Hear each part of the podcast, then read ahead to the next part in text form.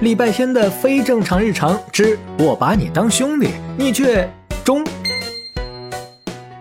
下午的语文课上的十分刺激，首先是黄程程写的难忘的一件事儿，差点把欧阳老师气晕了过去。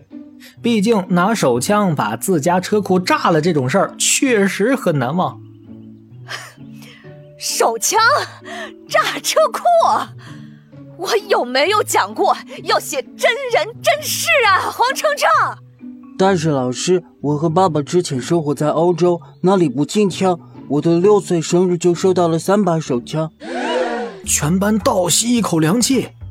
欧阳老师背过身去，用大拇指掐着自己的人中，才没让自己晕过去。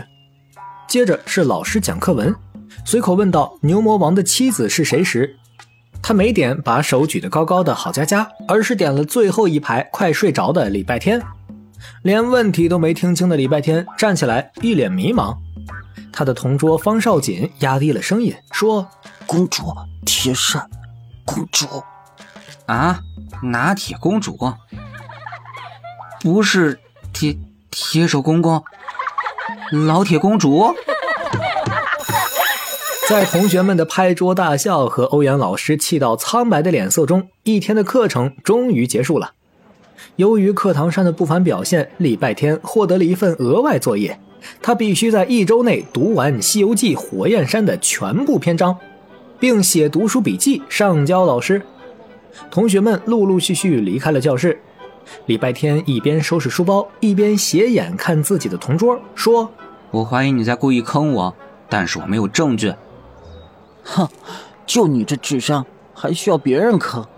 你但凡上课少玩一会儿刺猬，你也不至于说出老铁公主这种人神共愤的答案。刺猬？我什么时候玩刺猬了？你少污蔑！礼拜天越说声音越小。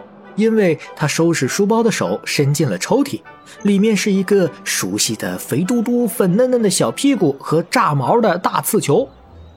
方少锦冷笑一声，书包往肩膀上一甩，大步走出了教室。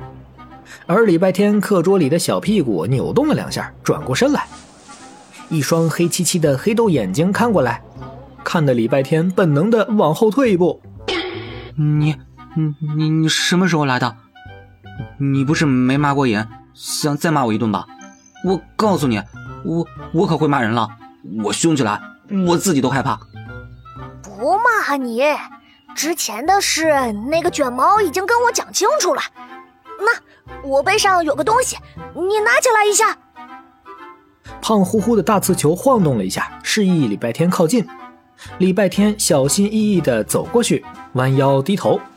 看见了他背上的刺上扎着一个小李子，他把小李子拔下来，还没说话，那刺猬就激动地站起来了。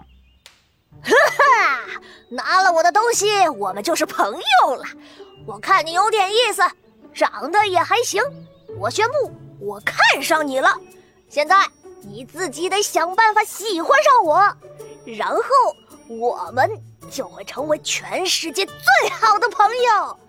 十五亿人里，我只给了你机会，希望你不要不识抬举。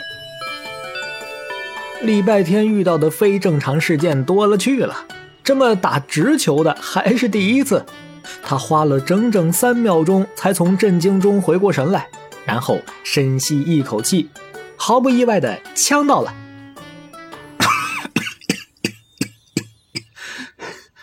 做梦，一定是我在做梦。